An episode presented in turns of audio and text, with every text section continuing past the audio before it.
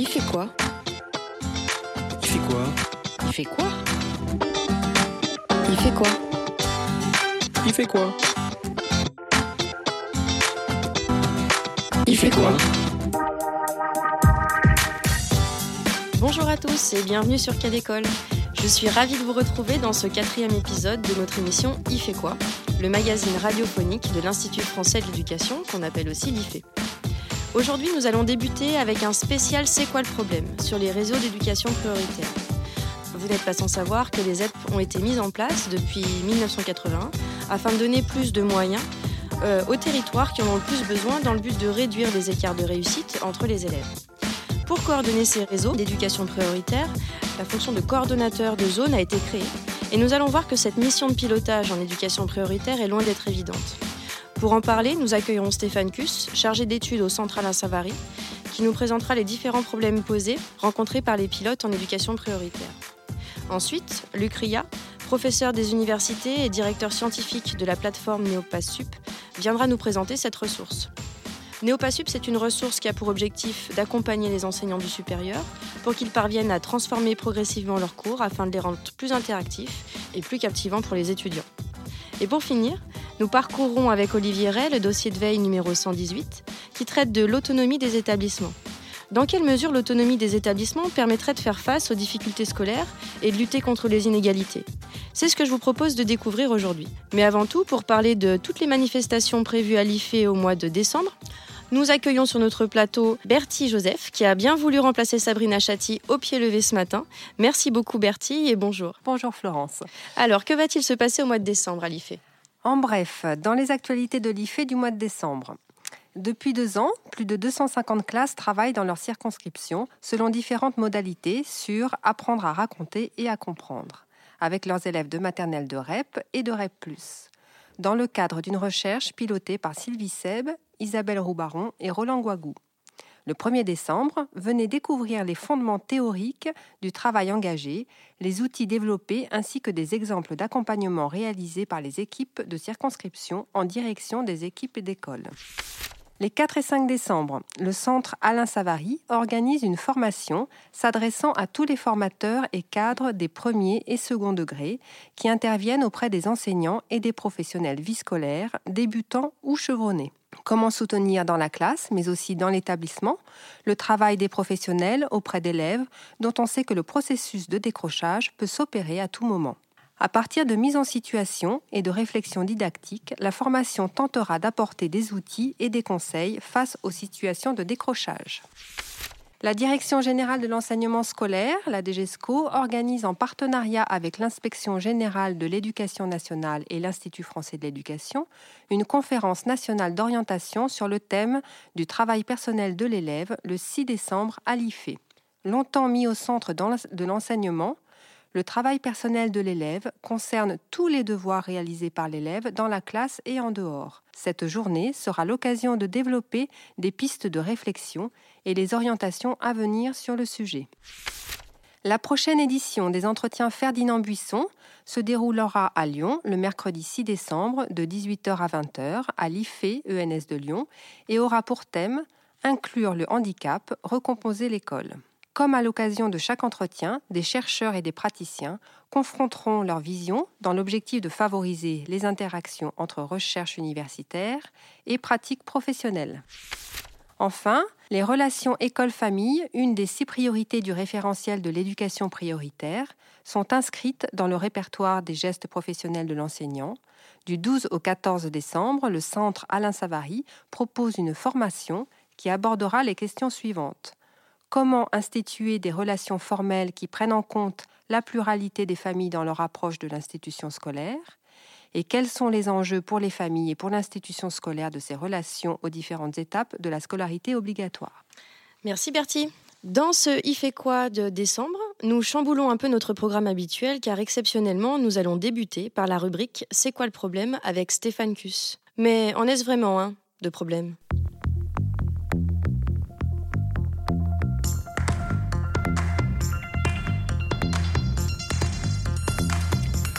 C'est quoi le problème? Dans le C'est quoi le problème du mois de novembre, nous allons parler euh, du problème du pilotage en éducation prioritaire. Alors les zones d'éducation prioritaire, il faut savoir qu'elles ont été mises en place en 1981 par le ministre Alain Savary sur un principe de compensation, c'est-à-dire en fait donner plus de moyens aux territoires qui en ont le plus besoin pour réduire les écarts de réussite entre les élèves.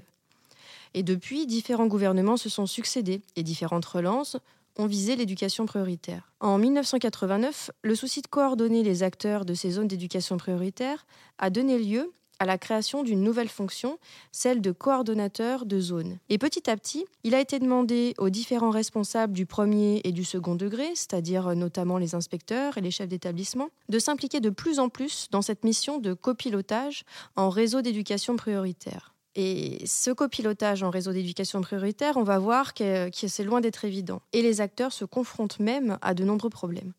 On accueille aujourd'hui Stéphane Cus, qui est chargé d'études au centre Alain Savary, et qui va nous aider à y voir plus clair. Bonjour Stéphane. Bonjour. Donc ça fait maintenant 36 ans que l'éducation prioritaire existe et on parle aujourd'hui, au jour d'aujourd'hui, de réseau d'éducation prioritaire et de réseau d'éducation prioritaire plus. Pour euh, avoir une idée de ce qui se fait dans les pratiques, comment est-ce que vous avez procédé pour comprendre euh, ce qu'il se passe euh, sur le terrain dans ces réseaux? Alors en fait, on est parti du principe que les, pilotes, les responsables sont des personnes qui travaillent comme les autres, euh, et que entre le prescrit, ce qu'on leur demande de faire, euh, et euh, le réel du travail qu'ils arrivent à faire, il y a forcément un écart. Mmh. Euh, donc, euh, ce qu'on a vraiment voulu euh, identifier, c'est quels étaient leurs problèmes réels de travail, qu'est-ce qu'ils arrivaient réellement à faire, non pas pour souligner l'écart avec le prescrit, mais pour pouvoir s'appuyer sur bah, ce qu'ils essayaient de faire et les, ressources qu'ils mobilisaient pour pouvoir baliser peut-être des, des, pistes de travail et d'avancer à partir de ça. On a filmé un temps de travail entre pilotes, donc une réunion de pilotes, et ensuite nous avons eu des entretiens avec chacun des participants pour essayer de comprendre comment euh, chacun de ces participants se positionnait dans la réunion. Euh, pourquoi bah, à tel moment euh, je dis ça Pourquoi à tel moment j'ai l'air de ne pas comprendre ce que dit mon interlocuteur Voilà, pour essayer d'accéder un petit peu à, toutes les ressources ou à toutes les difficultés qu'ils rencontrent dans la situation de, ces réunions. C'est-à-dire qu'en fait, ils font leur réunion ensemble, vous filmez et derrière, vous les prenez un par un pour qu'ils puissent expliquer leurs réactions, leur prise de parole, etc. Tout en sachant que en fait, la configuration des réunions qu'on a filmé a été extrêmement variable en fonction des réseaux. En fait, euh, aucune de ces réunions que nous avons filmées ne correspond à, ce qui est décrit et mmh. défini dans le comité de pilotage, qui est une réunion qui peut rassembler euh, jusqu'à euh, une vingtaine, voire une quarantaine de participants en fait, en, fonction des configurations locales, sachant qu'il devrait y avoir tous les partenaires, qu'il devrait y avoir des enseignants, qu'il devrait voilà. Voilà, ce qu'on a vu, nous, c'est concrètement, pour pouvoir piloter un réseau, il y a besoin d'un espace plus restreint où euh, un certain nombre de personnes, euh, on va dire entre 4 et, une dizaine de personnes, puissent réellement réfléchir, penser ensemble pour pouvoir après proposer des choses aux, ensembles à l'ensemble des autres acteurs du réseau. Alors justement, quels sont les problèmes qui sont ressortis de ces séances euh, de visionnage, de, de décryptage? Qu'est-ce que vous avez pu faire ressortir comme problématique en ce qui concerne le pilotage en éducation prioritaire? Alors, on a essayé, parce que ça nous a semblé vraiment saillant dans les entretiens, d'essayer de comprendre ce qu'on appelait la géographie euh, des réseaux et en quoi la géographie des réseaux peut impacter le travail euh, et la complication du travail des, pilotes. Ça, ça a été un, premier point. Alors, par exemple, parce que c'est compliqué à comprendre, la géographie des réseaux. Euh, ce qu'il faut vraiment penser, c'est, j'allais dire, une géographie qu'on pourrait appeler la géographie des, sectorisations. Mhm. La sectorisation peut en fait compliquer énormément le travail. Peut-être qu'on peut prendre deux exemples. Euh, un exemple qu'on a, qu'on a vu nous, euh, un gros réseau où en fait il y a deux collèges qui sont mitoyens.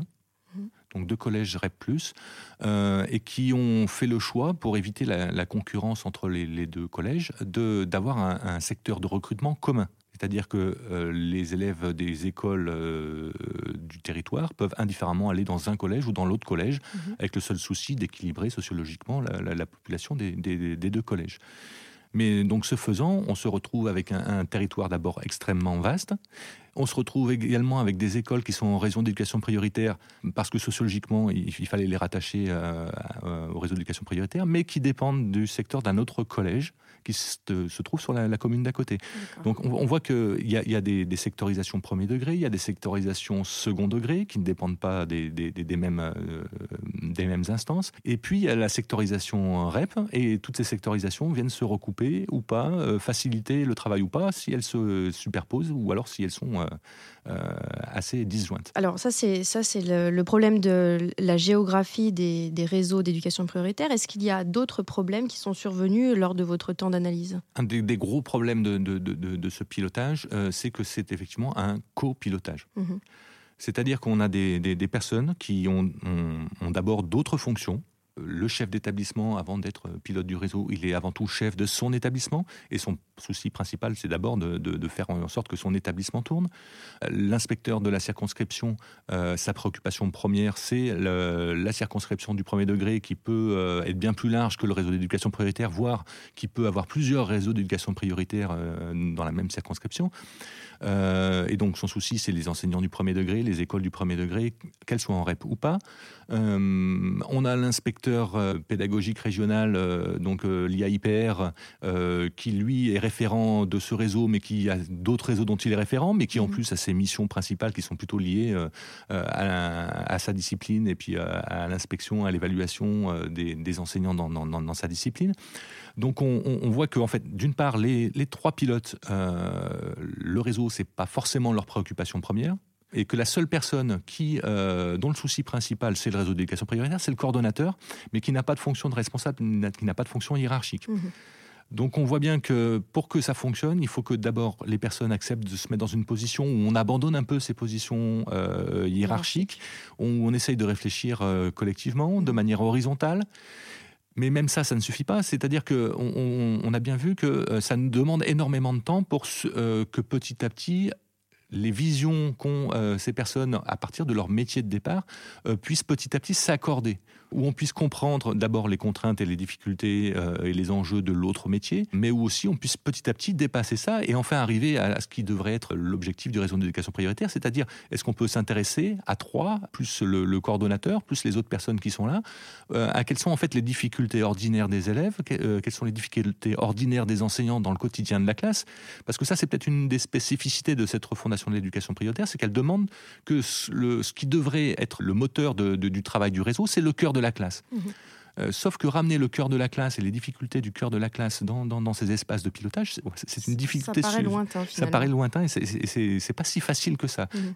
Comme, de quelle manière on, peut euh, voilà, s'intéresser aux au problèmes de la classe? Quelles, quelles, observations, quels observables euh, on peut ramener pour petit à petit essayer de définir des priorités qui soient vraiment ancrées sur ces difficultés dans la classe? Ce dont vous nous parlez là sur la difficulté de collaborer au sein du comité de pilotage et de penser de la même manière sur des, des les choses, des objets dont on discute, on va pouvoir peut-être l'illustrer avec un témoignage qui est issu de vos, séquences de vidéos. Je vous propose de nous expliquer dans quel contexte a été euh, euh, recueilli ce témoignage euh, pour qu'on puisse mieux comprendre ce dont il s'agit. Donc là, l'extrait qu'on va passer, c'est une, réunion où se trouvent donc les trois pilotes, le coordonnateur, le formateur éducation prioritaire, le conseiller pédagogique, et où à ce moment-là de la réunion, le principe s'adresse au formateur éducation prioritaire en lui disant bon, ben, on va mettre en place, comme l'année dernière, une formation des néo-titulaires euh, sur le, sur, le collège que, tu avais conduite. Donc, euh, ben, écoute, on te laisse proposer quelque chose, on n'a pas besoin d'insister là-dessus, et voilà, tu, nous proposeras ce que tu veux faire, et puis, euh, voilà, et puis on peut passer au point suivant. Et puis là, on a l'IAIPR qui prend la parole et dit ah, deux secondes, on va peut-être pas passer tout de suite au point suivant. Je voudrais, moi, euh, proposer euh, donc au formateur éducation prioritaire de travailler avec lui là-dessus. Donc on écoute euh, la réaction et le témoignage de l'inspectrice académique qui revient sur la manière dont elle est intervenue lors de cette réunion. Première question, est-ce que le copilotage c'est possible? Il y a un pilote. Hein. Déjà, dans, la terminologie même, on peut se poser la question sur la faisabilité d'un copilotage. Alors là, c'est un copilotage à trois, alors c'est plus difficile qu'à deux.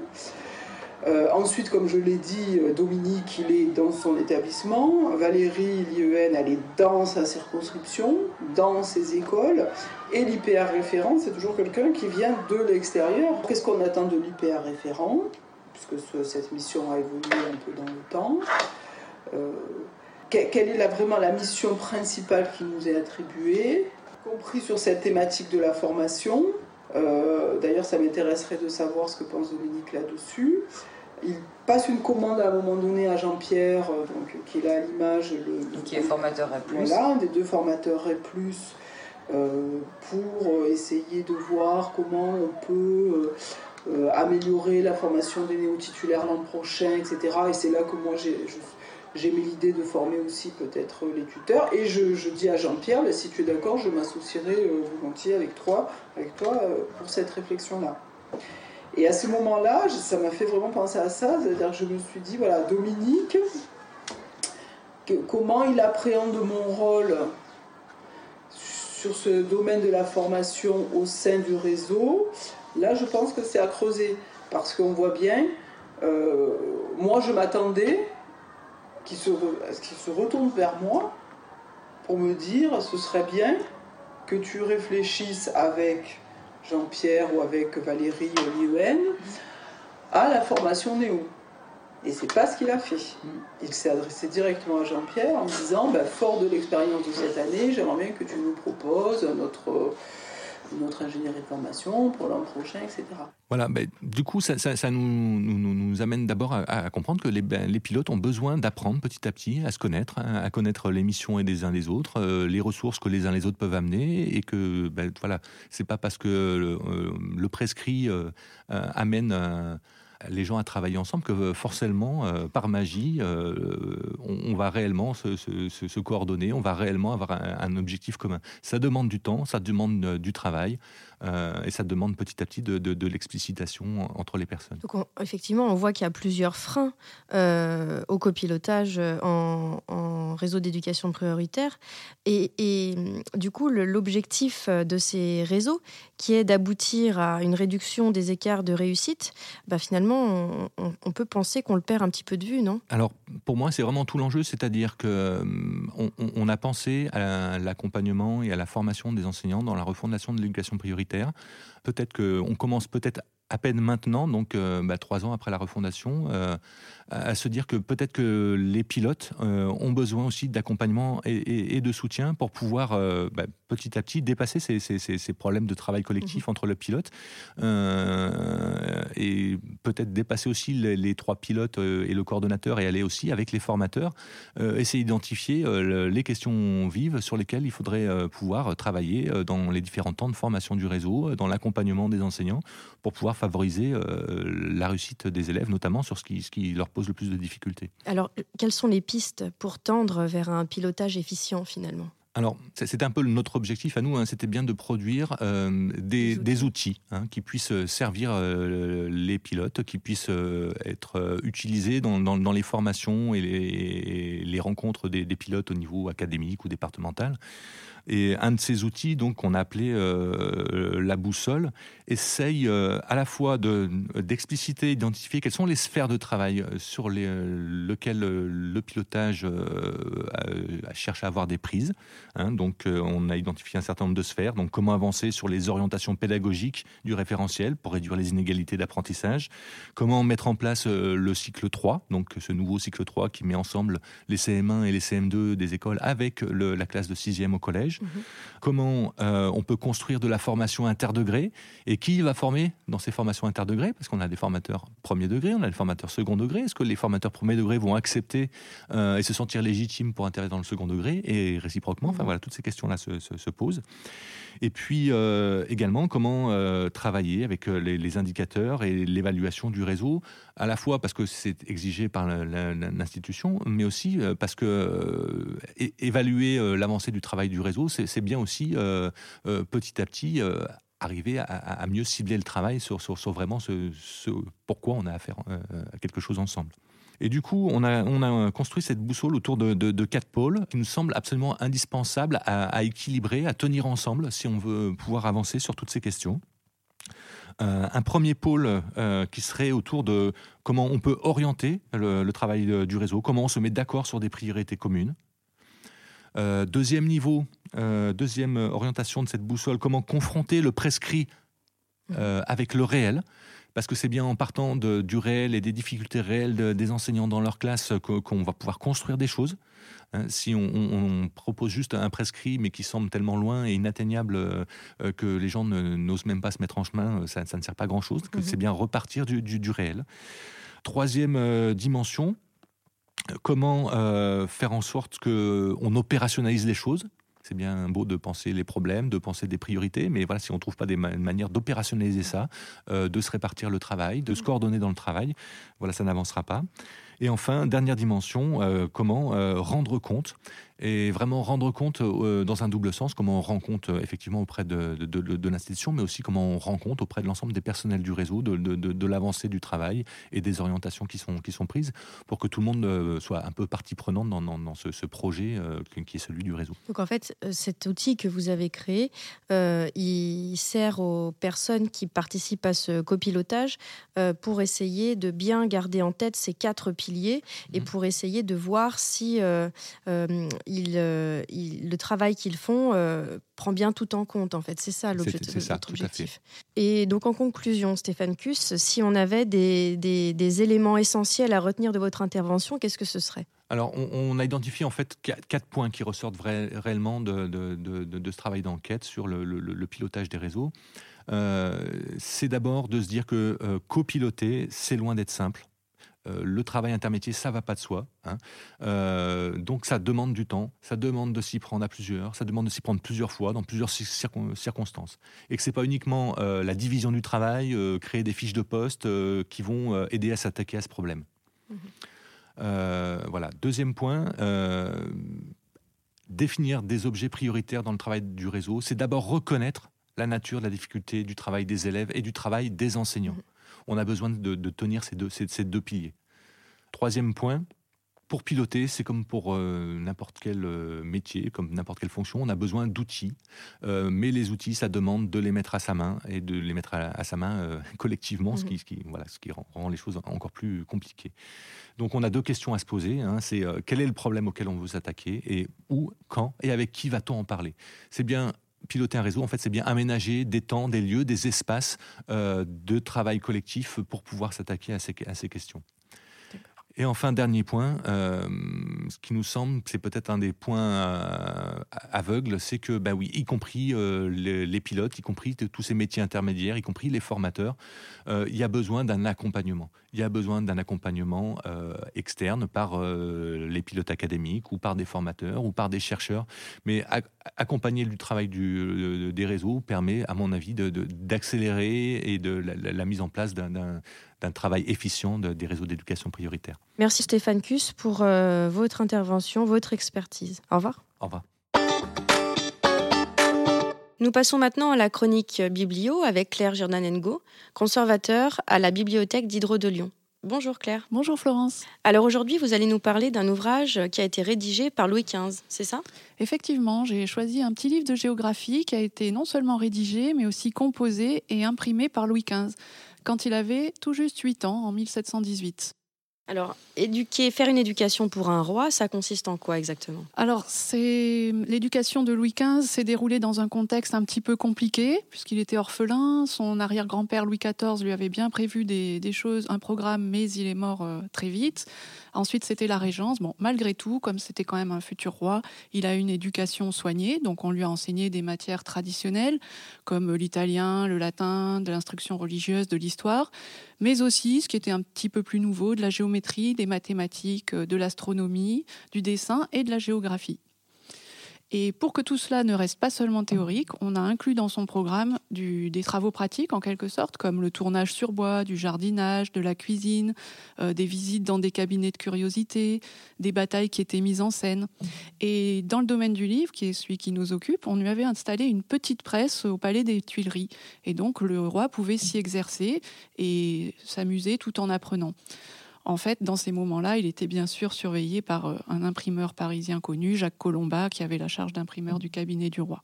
Et alors, tous ces enseignements reçus par euh, Louis XV ont donné naissance à un livre. Euh, qu'est-ce que c'est que ce livre? C'est un petit ouvrage guerre grand qui a environ 70 pages, mais ce qui est original, c'est que c'est Louis XV qui l'a composé, c'est-à-dire il a disposé les lettres à l'envers, les signes de ponctuation pour qu'une fois imprimé, ça se lise dans le bon sens, et il l'a mis sous presse.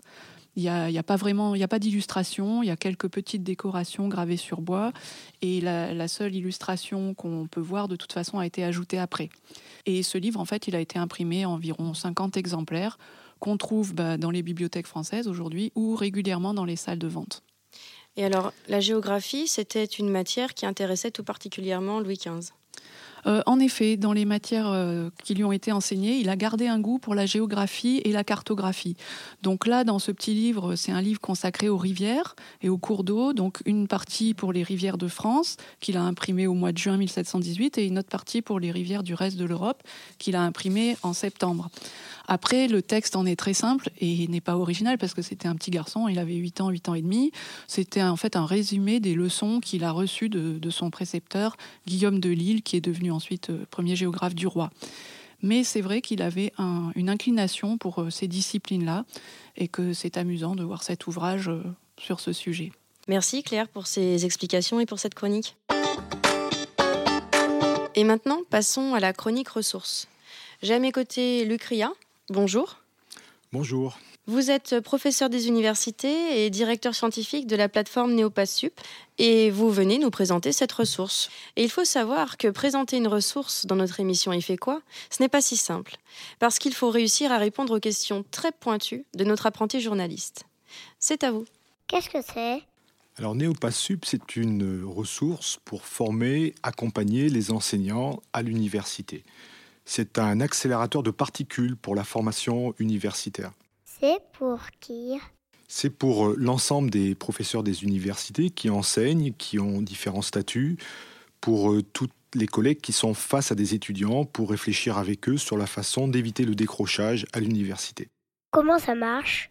C'est une série de petits clips vidéo qui sont euh, enregistrés sur le travail réel des enseignants qui euh, essaye de comprendre les expériences à la fois des enseignants, mais aussi des étudiants en situation réelle d'amphithéâtre. Par exemple, sur un cours magistral classique, sur un cours magistral interactif, sur une classe inversée, pour à la fois comprendre les expériences, les préoccupations, les contradictions, mais aussi pour, euh, avec des spécialistes, mieux comprendre comment transformer ces situations-là au profit des étudiants. À quoi ça sert ça sert à regarder des vidéos et à s'autoriser soi-même à des transformations dans son activité professionnelle. En regardant autrui, je peux réfléchir à mon activité, remettre en cause mes propres façons d'intervenir et éventuellement m'autoriser des pas vers l'innovation, vers de nouvelles stratégies d'action en amphithéâtre. D'où ça vient?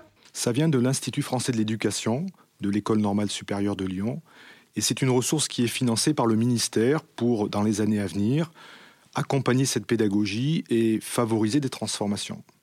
NeoPassUp, c'est une boîte à outils professionnelle. C'est une boîte à outils innovante qui peut déstabiliser et il faut à ce niveau-là accompagner à la fois euh, les enseignants mais aussi les conseillers pédagogiques pour son usage. L'idée, c'est de construire une culture d'établissement par rapport à cette réflexion pédagogique. Bravo, Lucria. Vous vous êtes prêté au jeu avec brio? Alors, pour que nos auditeurs comprennent mieux encore euh, en quoi consiste cette plateforme NeoSup, vous avez choisi de nous faire écouter un extrait de la plateforme. Euh, est-ce que vous pouvez nous en dire un petit peu plus? C'est par exemple ici, et nous avons plein d'expériences comme cela, de collègues qui acceptent de se remettre en cause et qui viennent nous solliciter pour euh, réfléchir à leur façon d'améliorer leur interactivité en cours. Nous avons ici un professeur des universités, chevronné dans son domaine, qui était insatisfait de sa façon d'intervenir devant un amphi de 300 étudiants. Euh, les étudiants eux-mêmes se plaignaient de ce cours relativement euh, lent, parfois soporifique, et il était absolument insatisfait de cette situation-là. On écoute l'extrait vidéo. Mais euh, que je suis pas bon dans les dans l'explicitation des règles du jeu, quoi. Je les ai mis pour la première fois dans la peau de se dire tiens, bah, je vais penser avec la, la boîte à outils de auteur de sciences politiques, une politique publique. Or, c'est l'objectif du cours. C'est-à-dire que euh, bien avant la fin du cours au mois de décembre, là, ils se sont mis pour la première fois, certains d'entre eux ont dû, mais ont pu en tout cas comprendre que ce cours, il ne visait qu'à une chose, c'est de se dire, tiens, euh, ce paradigme qui nous a expliqué en 10 minutes, je peux l'utiliser pour penser ces politiques dont on parle au quotidien. Bah, s'ils ont compris ça aujourd'hui, ne serait-ce qu'à travers cet exemple, ils ont fait. Euh, enfin voilà, il y, a une progression. Enfin, c'est fabuleux. C'est fabuleux. Et euh, ce collègue donc a essayé de sortir de sa zone de confort, d'expérimenter un certain nombre de façons de faire de l'interactivité avec euh, de la crainte de sa part, mais aussi une, une visée d'exigence par rapport euh, à la fin du cours avec un certain nombre de contenus d'enseignement à, délivrer à ses étudiants. Alors comment concrètement, euh, au fil des séances, euh, l'amenez-vous à réfléchir sur sa posture et sur ses choix pédagogiques? On se sert à chaque fois de la même méthodologie. On enregistre l'activité en classe, ensuite il fait un entretien avec nous pour comprendre son expérience en lui suggérant parfois un certain nombre de pistes par rapport à son activité. Et ce qui nous semble intéressant, c'est de voir comment lui-même devient de nouveau débutant avec une prise de risque qu'il assume et que nous accompagnons pour que ça soit des vidéos, des ressources qui puissent ensuite favoriser la transformation d'autres collègues qui vont eux-mêmes voir cette vidéo-là et qui vont pouvoir, comme un père, s'autoriser ce type de transformation de leur activité professionnelle. Et alors, est-ce que vous leur donnez des orientations sur leur choix pédagogique ou est-ce que c'est eux toujours qui sont force de suggestion? Alors, pour le, dans le cas de cet exemple avec ce collègue, nous avons proposé un certain nombre de pistes possibles pour modifier son activité et nous nous appuyons sur le témoignage des étudiants pour l'orienter et renforcer en tout cas cette conviction que pour lui, ce changement de pédagogie, ce changement de posture est tout à fait important et qui a une véritable adhésion au niveau des étudiants. Et ça, vous avez pu le vérifier? Complètement. Et on fait un travail aussi de recherche pour mieux comprendre les effets générés sur les étudiants et améliorer ces dispositifs de formation universitaire. Merci, Luc Ria, d'être venu présenter la plateforme Néopassup sur Cadécole. Merci. Sans transition, nous passons à la découverte d'un dossier de veille scientifique de l'IFE. De jour comme de nuit, l'IFE veille.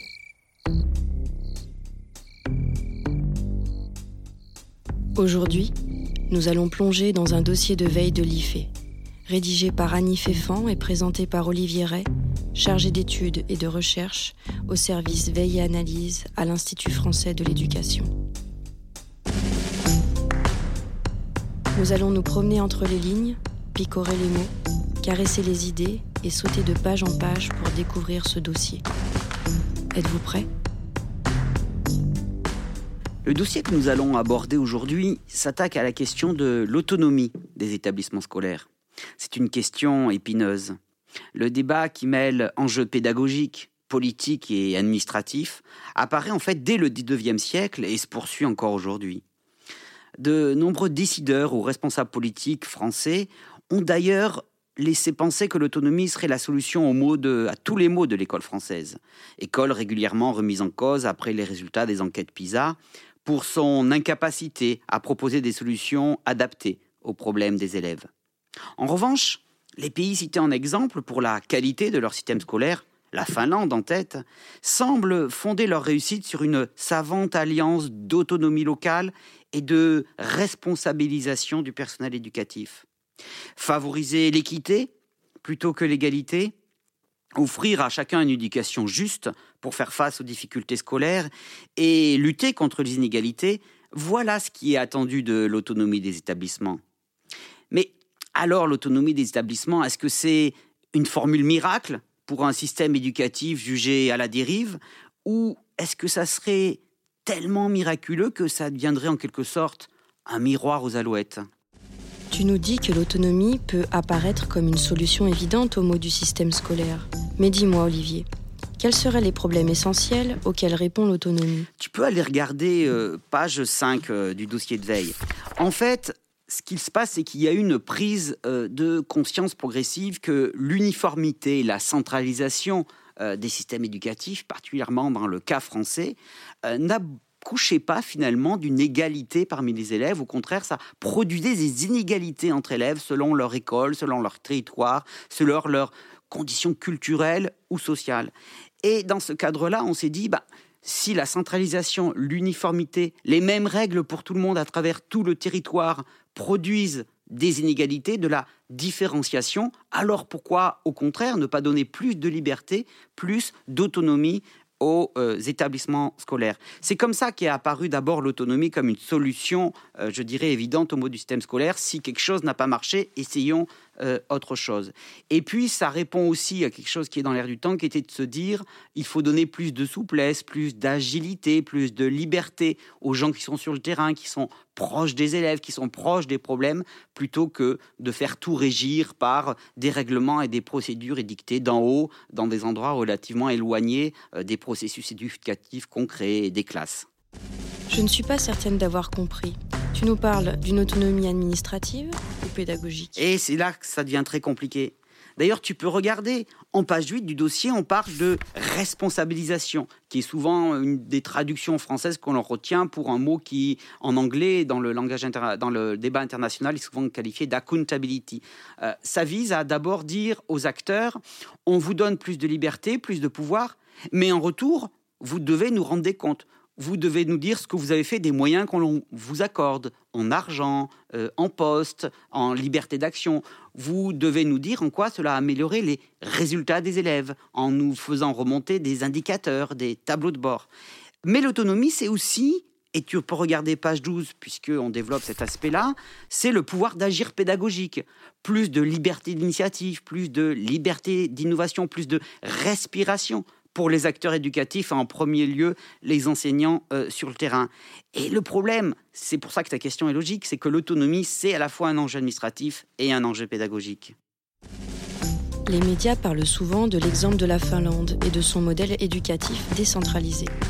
Tu peux nous expliquer comment ça marche en pratique?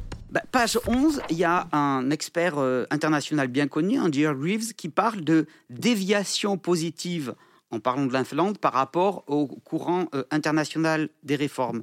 Qu'est-ce qu'il veut dire par là? C'est qu'en Finlande, on a donné beaucoup d'autonomie curriculaire, c'est-à-dire d'autonomie en termes de confection des programmes euh, d'enseignement au niveau local. On a demandé, mais ça a duré un peu de temps, pas une ou deux ans comme en France, hein, ça a duré sur plusieurs années.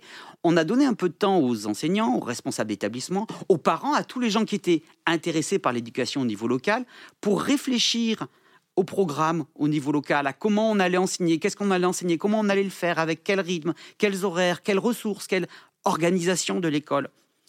Et derrière, et c'est là où il y a une déviation par rapport à ce qu'ils voient ailleurs, on n'a pas dit il faut des évaluations, il faut des tests, il faut contrôler.